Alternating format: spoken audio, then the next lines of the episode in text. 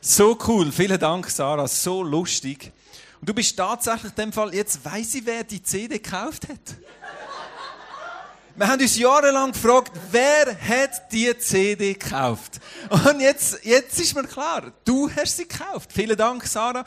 Wir haben uns tatsächlich auf dem Höhepunkt äh, in nichts aufgelöst. Ähm, wir sind kurz vor dem Durchbruch gewesen, im Aargau.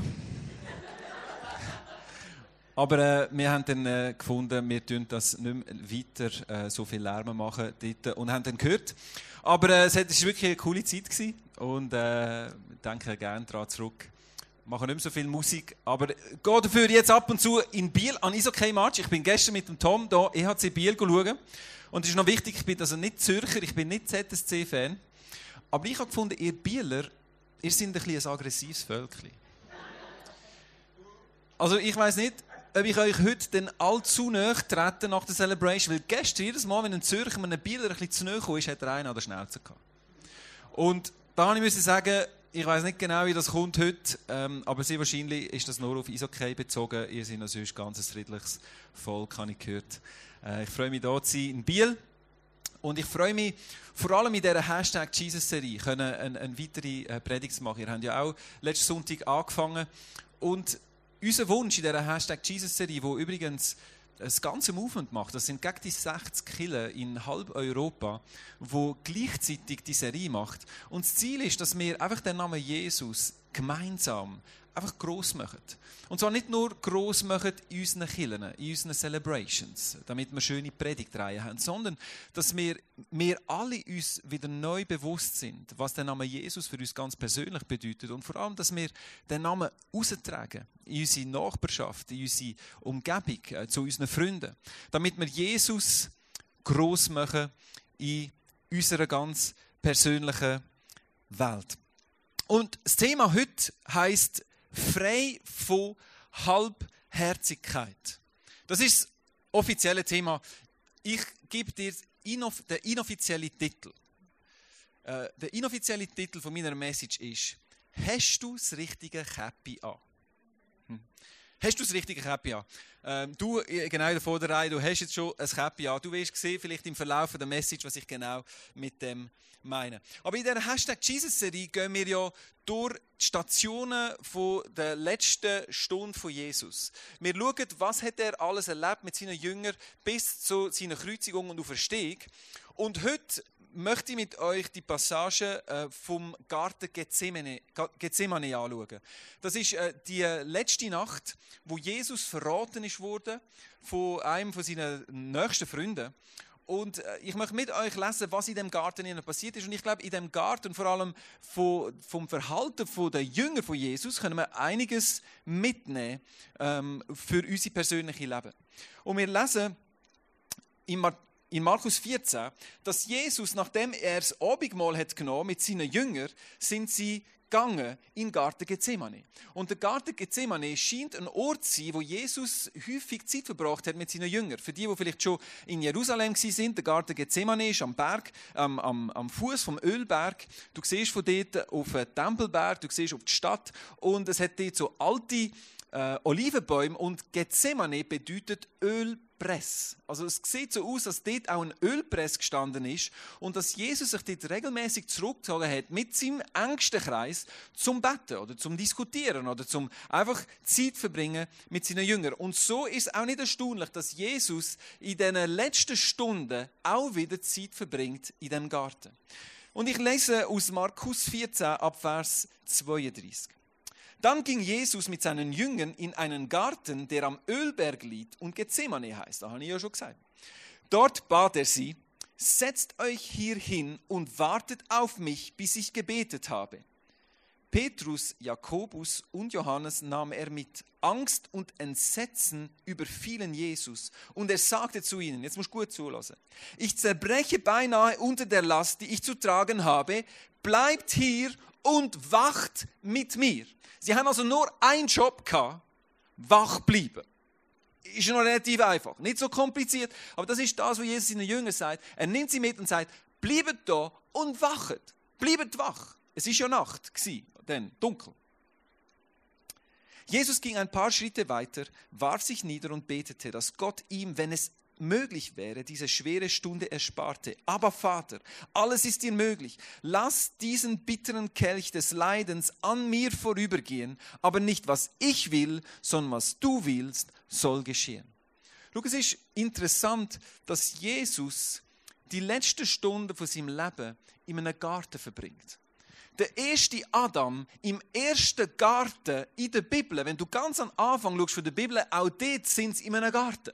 Und der erste Adam versagt. Er ist Gott ungehorsam und durch seine Sünde, zusammen mit der Eva, wer zuerst reinbissen hat, keine Ahnung, ist ja egal, aber sie sind zusammen dort gewesen. Und der erste Adam im ersten Garten hat versagt und der Sündenfall hat nachher dazu geführt, dass der letzte Adam Jesus wird von Paulus als der letzte Adam genannt in der Bibel. Der letzte Adam, wieder in einem Garten, wieder eine Entscheidung muss treffen, ob er Gott möchte kochen oder nicht. Und du siehst Jesus, wo ringt mit seinem Auftrag und seinem Vater sagt, hey, wenn es immer möglich ist, lass bitte den Kelch an mir vorbeiziehen.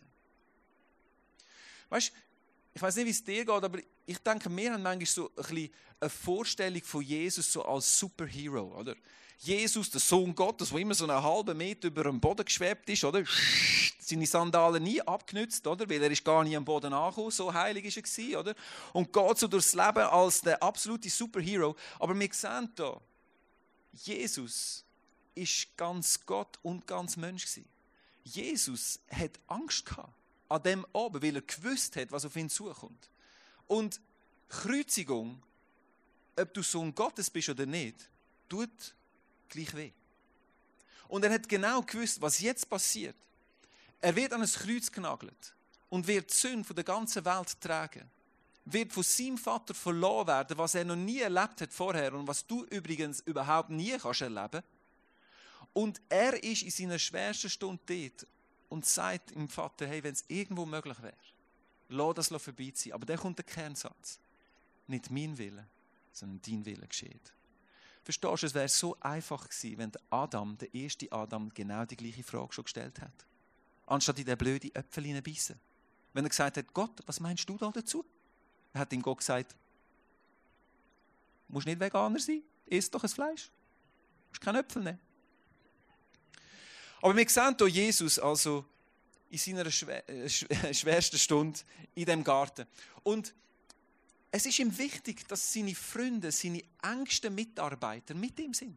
Er nimmt sie mit. Und nicht einfach so, sondern er hat es gebraucht, dass sie das mittragen, dass sie mitbeten, dass sie ihn durchtragen durch die schwierige Stunde. Und er fragt sie, tönt beten, bleibt wach, kämpft für mich, dass ich die Kraft habe, meinen Auftrag zu erfüllen.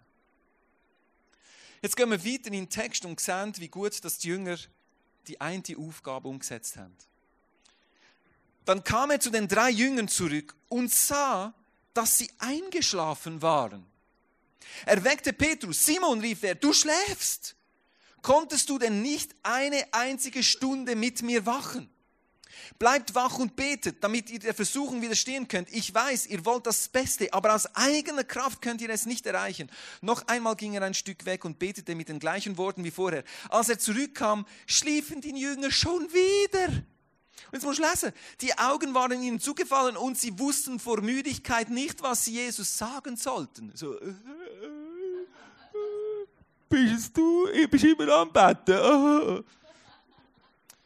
Als er zum dritten Mal zu ihnen zurückkehrte, sagte er, ihr schlaft immer noch und ruht euch aus. Weißt, wir lesen jetzt einen Text, ich habe das Gefühl, es ist ein bisschen Traurigkeit in der Stimme von Jesus beim dritten Mal. Beim ersten Mal hat er sich vielleicht genervt, beim zweiten Mal ist er überrascht beim dritten Mal, glaube ich, ist er traurig Er dachte, hey, was läuft eigentlich?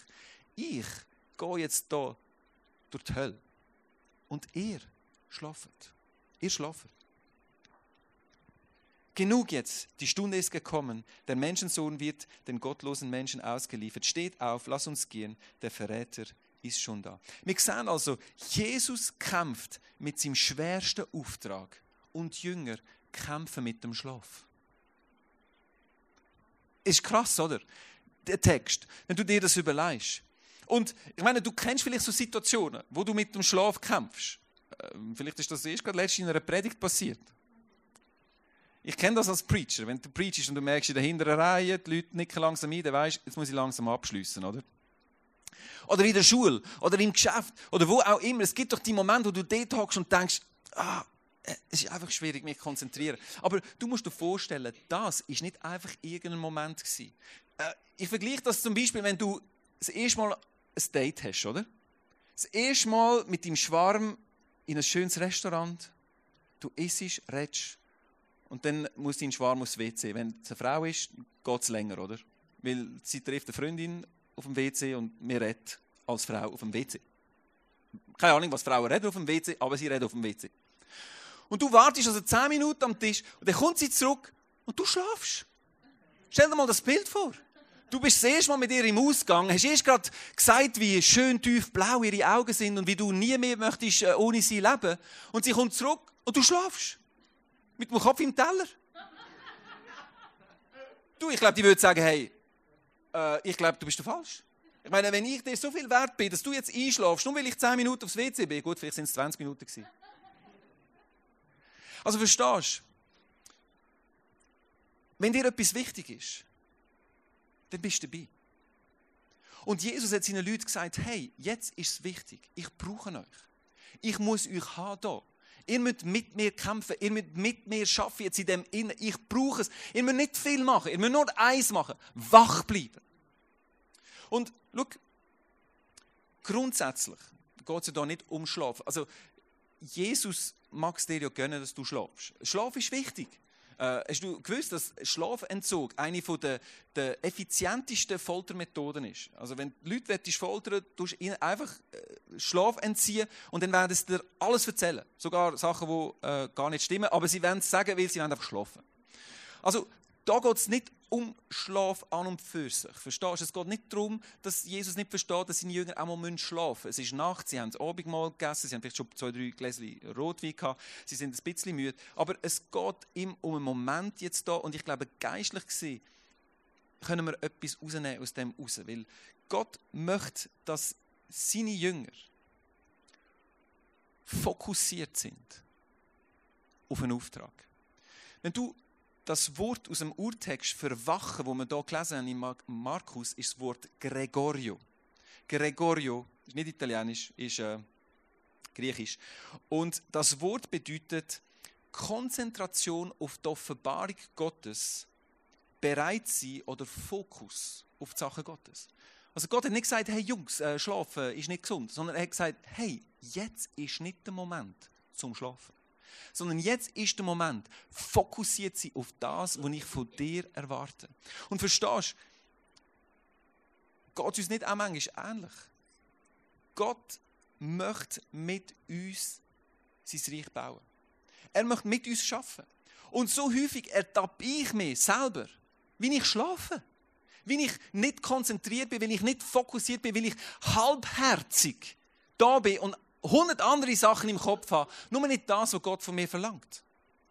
Und Gott sagt da seinen Jüngern, hey, jetzt ist nicht Zeit zum Schlafen, sondern ich wünsche mir, dass ihr mit vollem Herz jetzt mich unterstützt in diesem Auftrag. Und die Jünger schlafen. Schau, der Text fordert uns raus, ganze Sachen zu machen mit Jesus.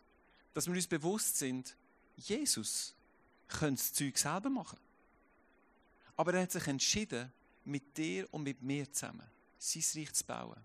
Aber was es braucht von unserer Seite, ist, dass wir uns voll und ganz ihm zur Verfügung stellen. Und der Schlaf, wo da gebraucht wird in dieser Geschichte, steht symbolisch für, für Leute, die einfach so mit sich selber beschäftigt sind, dass sie den Ernst der Lage nicht checken. Gerade als ich die Message vorbereitet habe, äh, letzte Woche, ist gerade die Nachricht reingekommen, dass der Billy Graham gestorben ist. Vielleicht habt ihr das mitbekommen, das war ja ziemlich äh, in allen Medien. Gewesen. Der Billy Graham, ich sehe hier ein Bild von ihm, vielleicht, genau. Er ist ähm, 99-jährig gestorben, er wäre wär 100-jährig geworden im November von dem Jahr.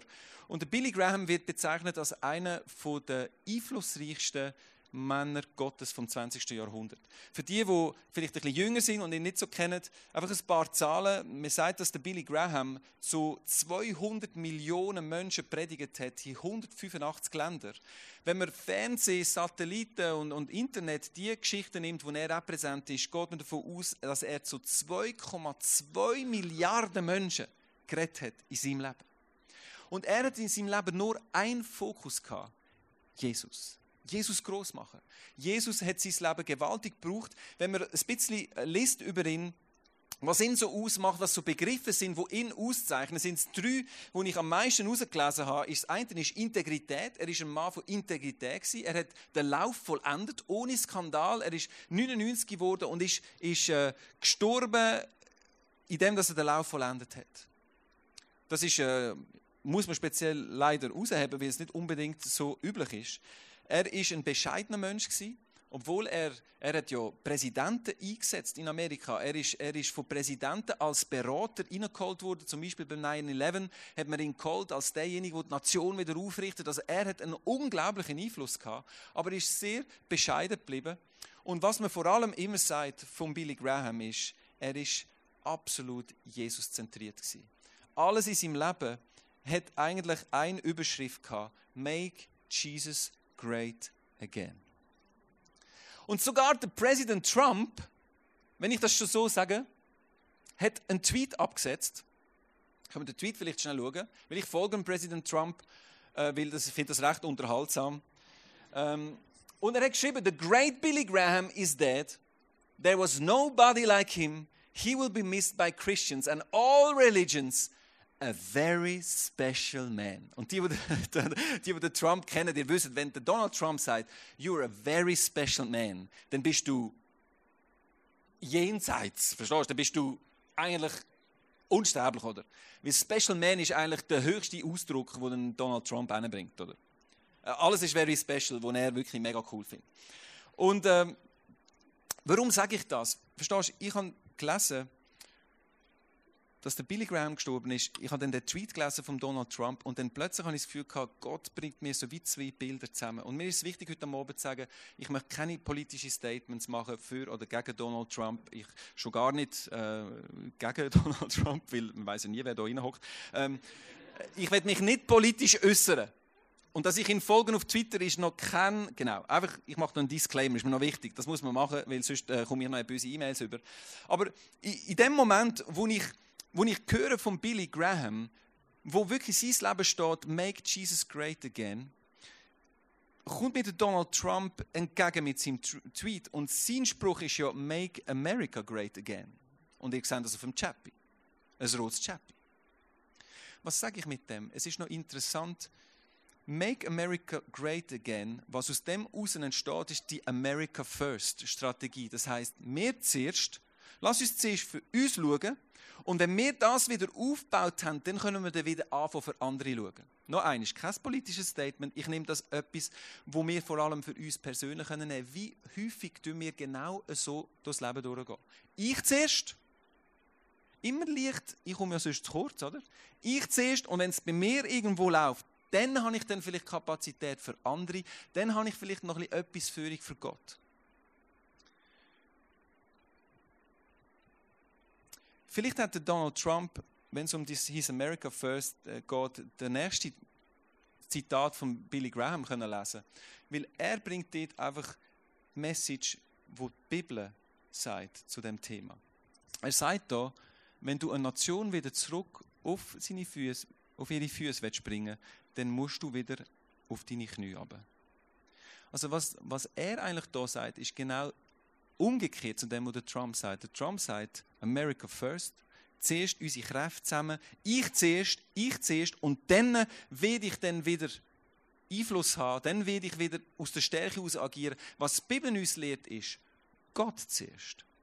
Wenn wir Gott an erste Stelle setzen, wenn wir ihn in der Prioritätliste zuoberst haben, dann wird er uns wieder dorthin bringen, wo wir hingehören. Das ist eine diametral verschiedene Antwort. Und das ist genau der Unterschied zwischen einem Billy Graham und einem Donald Trump in dem Innen. Der, Donald, der, der, der Billy Graham hat gelebt für das, dass der Name Jesus groß gemacht wird. Und er hat gewusst, für das gebe ich mein Leben. Und verstehst du, es ist mir so eingefahren, als ich das lese, weil ich, ich habe mich auch für mich gefragt, wie manchmal, wie manchmal habe ich das Gefühl, ich muss zuerst für mich schauen. Ich muss zuerst mal schauen, dass es bei mir irgendwie läuft. Sei jetzt mit meiner Zeit, sei es mit meinen Finanzen, sei mit meinen Gaben, was auch immer Gott mir gegeben hat. So häufig vergessen wir, dass es eigentlich aus einem Grund uns gehört, damit wir Gott groß machen damit. Und glauben wir wirklich, dass wenn wir Gott an erste Stelle setzen, dass er dann für uns wird sorgen? Schau, ich glaube, die Enttäuschung von Jesus in dem Garten Gethsemane war, dass er gemerkt hat, seine Jünger sind so beschäftigt mit ihren eigenen Problemen, dass sie nicht einmal die Not sehen in dieser Situation. Dass sie sich von Jesus so entfernt haben, dass sie einfach einschlafen können in so einer wichtigen Zeit. Und das Gleiche passiert mir genau gleich. Wie häufig merke ich, wenn ich ehrlich bin, wenn Jesus mir fragen würde, hey, bist du dabei? Dann müsste mich zuerst wecken. Will ich schlafen? Ich bin in Gedanken versunken in meiner eigenen Welt und habe das Gefühl, das ist viel wichtiger als alles andere rundherum. Und ich habe, als ich das gelesen habe, die Geschichte in Gethsemane, ist mir eine Geschichte in aus dem Alten Testament, wo ich euch kurz möchte schildern, weil ich glaube, da hat so eine tiefe geistliche Wahrheit drin, die ich mit euch möchte teilen. Im Alten Testament Vielleicht kennen Einzelne die Geschichte. 586 vor Christus ist Jerusalem gefallen in den Händen der Babylonier. Der Tempel ist zerstört worden, ihr seht das Bild. Der Tempel, wo der Inbegriff ist von der Gegenwart Gottes im Alten Testament. Jerusalem ist zerstört worden, der Tempel ist zerstört worden und Menschen sind nach Babylon in Exil geführt worden. Sie haben kein Land mehr gehabt, kein Tempel mehr, kein Palast mehr, nichts mehr, kein König, alles ist weg gewesen. und sie sind in Exil geführt worden nach Babylon und man hat sie versucht jetzt assimilieren in die Kultur der Babylonier. Der Daniel zum Beispiel und seine Freunde sind dort in Babylon. 50 Jahre später, nach dieser Tragödie, haben sie zurück nach Jerusalem. Und sie haben dort einen Auftrag gehabt, ist den Tempel wieder neu aufzubauen. Das war ihr einziger Auftrag. Der Kyros, der König der Perser, wo ihnen die Möglichkeit gegeben zurück, hat ihnen gesagt, ihr dürft zurück nach Jerusalem, baut dort den Tempel wieder auf für euren Gott. Und er hat sie ziehen. Und so ist eine erste Gruppe zurück nach Jerusalem und sie haben angefangen, den Tempel zu bauen und dann ist Widerstand gekommen. Es ist Widerstand von der Bevölkerung, die dort gelebt hat. Und weil Widerstand gekommen ist, haben sie den Battle hingerührt. Es ist noch komisch, dass sehr häufig höre ich das. Hey, wenn, ich, wenn du Widerstand spürst, du bist unterwegs und dann kommt irgendetwas, was nicht mehr so richtig läuft, dann, oh, vielleicht bin ich auf dem falschen Weg. Vielleicht bin ich nicht mehr im Willen Gottes, weil es ist hart. Ich bin mir nicht so sicher im Fall. Manchmal ist es genau, wenn du im Willen Gottes bist, hart und Gott möchte dein Herz prüfen, ob du bereit bist, durchzuziehen. Und so wird es hart. Und 16 Jahr, lange Jahre ist der Tempelbau stillgestanden. 16 Jahre lang haben sie den Tempel nicht mehr gebaut. Und in dieser Zeit, weißt du, was sie gemacht haben in dieser Zeit? Sie haben ihre eigenen Häuschen gebaut. Jetzt sag mir nicht, dass du nicht Widerstand hast, wenn du ein eigenes Haus baust. Also ich weiß nicht, wer hier innen schon ein Haus gebaut hat, aber von all denen, die schon ein Haus gebaut haben, die sagen mir, hey, Hausbau ist einfach mega mühsam. Da hast du den Architekt, der übers Ohr haut und den Sanitär, der irgendwie am falschen Ort die Steckdose, ah nein, das ist ja nicht der Sanitär, der die Steckdose rein.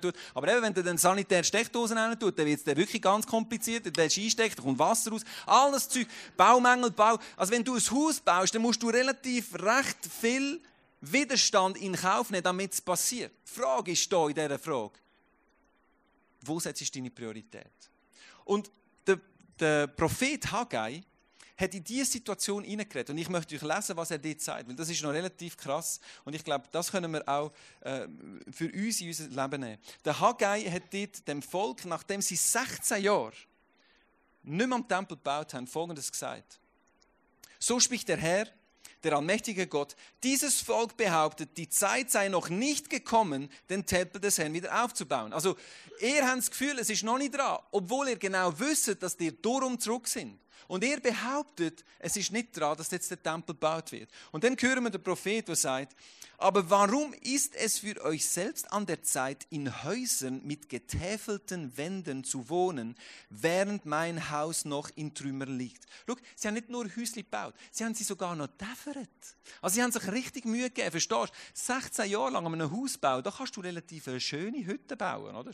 Du kannst eine schöne Wand, Tapeten, wie auch immer, Verzierungen, Stuckaturen, was auch immer sie kann in Häusern. Aber es sieht so aus, dass sie so richtig viel Zeit und Energie investiert haben in ihre eigenen Häuser. Aber jetzt muss ich lesen, und das finde ich noch verrückt.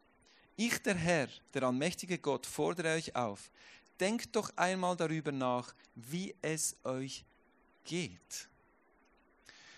Jetzt muss ich hören.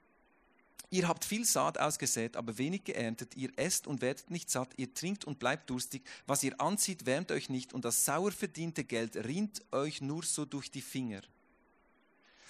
Du siehst, Sie haben die falschen Prioritäten gesetzt. Sie haben zuerst mal für sich selber geschaut. Sie haben ihr Häuschen gebaut. Es ist schwierig für Gott, jetzt den Tempel zu bauen. Sie haben ihre Häuschen gebaut. Konsequent war, das Sagen ist nicht geflossen in ihrem Leben. Das ist eine krasse Aussage. Oder sie haben gesagt, sie haben nicht geerntet, das Geld ist irgendwie verflossen, plötzlich ist das Geld weg und niemand hat gewusst, wo. Also sie haben wie das Sagen nicht erlebt in ihrem Leben. Und der Ursprung von dem war, dass sie nicht das gemacht haben, was Gott ihnen gesagt hat. Und dann sagt der Prophet, begreift doch endlich, warum es euch so ergeht. Steigt hinauf ins Gebirge, schafft Holz herbei und baut den Tempel wieder auf. Daran habe ich Freude, so ehrt ihr mich, den Herrn. Weißt du, in dem Text geht es darum, nicht make my house great again sondern make his house great again. Das ist Priorität. Ihr Auftrag wäre gewesen, zuerst den Tempel zu bauen. Priorität auf die Sachen Gottes. Und dann darauf zu vertrauen, dass Gott ihnen alles gibt, was sie brauchen. Und ich glaube, das ist genau das, wenn es um Leidenschaft geht, wenn es um, um, um, um Fokus geht auf die Sachen Gottes. Ist wichtig, dass wir verstehen, es gibt eine Reihenfolge für ein Sagen. Weißt du, Sagen, glaube ich, geht nicht einfach so vom Himmel oben ab. Und da rede ich nicht von Werksgerechtigkeit.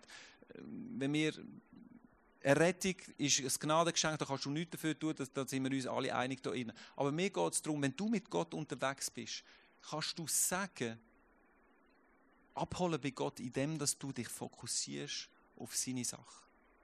Und das lesen wir zum Beispiel in Matthäus 6, 33. Das ist der klassische Vers, wo genau in dem Zusammenhang innen ist. Wenn ihr für ihn lebt und das Reich Gottes zu eurem wichtigsten Anliegen macht. Es spricht also da von Prioritäten. Wenn das Reich von Gott, die Sache Gottes zu eurem wichtigsten Anliegen macht, also Top Priority, vor allem anderen, zuerst fragen, Gott, was möchtest du von mir? Wenn du das machst, dann steht da, wird er euch jeden Tag geben, was ihr braucht. Du siehst, das ist die Reihenfolge, die Gott meint. Wenn wir sein Reich und ihn zur Top-Priorität machen in unserem Leben, dann wird er uns geben, was wir brauchen. Und wichtig ist in dem Vers, das, das ist nicht ein Vers, wo Wohlstandsevangelium propagiert. Also es ist nicht so der Automatvers, wo ich mache das und dann geht irgendwie eine Goldbarre vom Himmel oben ab. Sondern der Kontext von dem Vers ist Sorge. Es heißt vorher, warum sorgt ihr euch ums Essen? Warum sorgt ihr euch um Kleider? Sogar die Vögel im Himmel haben genug, weil ich Gott so ihnen schaue. Warum macht ihr euch die Sorgen? Und dann kommt der Vers, wenn ihr euch zuerst um mein Reich kümmert, werde ich euch alles geben, was ihr braucht. Und weißt, wir haben ja vom ersten Garten geredet. Wir haben geredet vom Adam, der im ersten Garten gesündigt hat. Und die Konsequenz von seiner Sünde war, und es heißt im Wort, du, er wird von jetzt an im Schweiß von seinem Angesicht den Boden bebauen. Und viele, viele Leute haben das Gefühl, ja, der Adam hätte einfach vor dem Sündenfall nie müssen arbeiten Und nachher muss er anfangen zu arbeiten, darum schießt er uns Schaffen an. Und wenn die Sünden nicht werden, müsste man nicht arbeiten. Das ist eine falsche Theologie. Der Adam hat schon geschafft vor dem Sündenfall. Was sich ändert nach dem Sündenfall, jetzt muss du. Amen, gell? Das wäre eine gute Theologie. Im Himmel müssen wir nicht arbeiten. Ich glaube nicht. Aber was sich ändert beim Sündenfall, weißt du, was passiert? Er fängt sich an Sorgen machen, dass das, was er macht, nicht mehr lenkt. Das ist Schweiß meines Angesichts. Du bebaust und dann kommt das Wetter und alles wird weggefroren, wie auch immer. Und der Mensch ist in einer dauernden Angst, dass es nicht lenkt. In einer dauernden Angst, dass ich zu kurz komme. In einer dauernden Angst, dass es eben nicht ganz kann aufgehen kann. Und was der Vers sagt da, ist, es gibt eine Lösung zu dieser Angst und zu diesen Sorgen. Die, die, beste, die beste Lösung, dass du dir nicht mehr Sorgen musst machen musst, ist, wenn du dich um ihn sorgst. So bringst du die Sorgen weg aus deinem Leben. Das hat mit Prioritäten zu tun, dass wir Gott an erste Stelle setzen. Die Frage ist einfach, ob wir das glauben. Glauben wir das wirklich? Glauben wir das? Ich meine, es steht im Wort von Gott. Wenn wir mit vollem Herzen für ihn gehen, wenn wir uns sorgen um die Sachen, die ihm am Herzen liegen, dann wird er für uns sorgen. Das ist ein großartiges Versprechen. Und ich will, dass wir einfach das annehmen für unser Leben am heutigen Abend. Und schau, und mit dem Gedanken möchte ich schließen, weil das ist mir noch wichtig. Oder? Du kannst jetzt natürlich die Message nehmen und sagen, ja super, da kommt wieder einer von Zürich oder vom Aargau und sagt mir, ich muss noch mehr. Oder? Ich muss noch mehr das, ich muss noch mehr dort, ich muss noch mehr Zeit und dabei bin ich sonst schon am Anschlag. Schau, es geht nicht darum, dass du einfach mehr machst für Gott. Ich glaube, hier, wahre Hingabe für Gott kommt aus einer Offenbarung von seiner Hingabe für dich. Wenn wir anfangen zu verstehen, was Jesus am Kreuz da hat für uns, das löst Hingabe aus für ihn. Weißt du, was Spannende ist? Die Jünger, die geschlafen haben im Garten Gethsemane, zehn von diesen zwölf sind als Märtyrer umgekommen.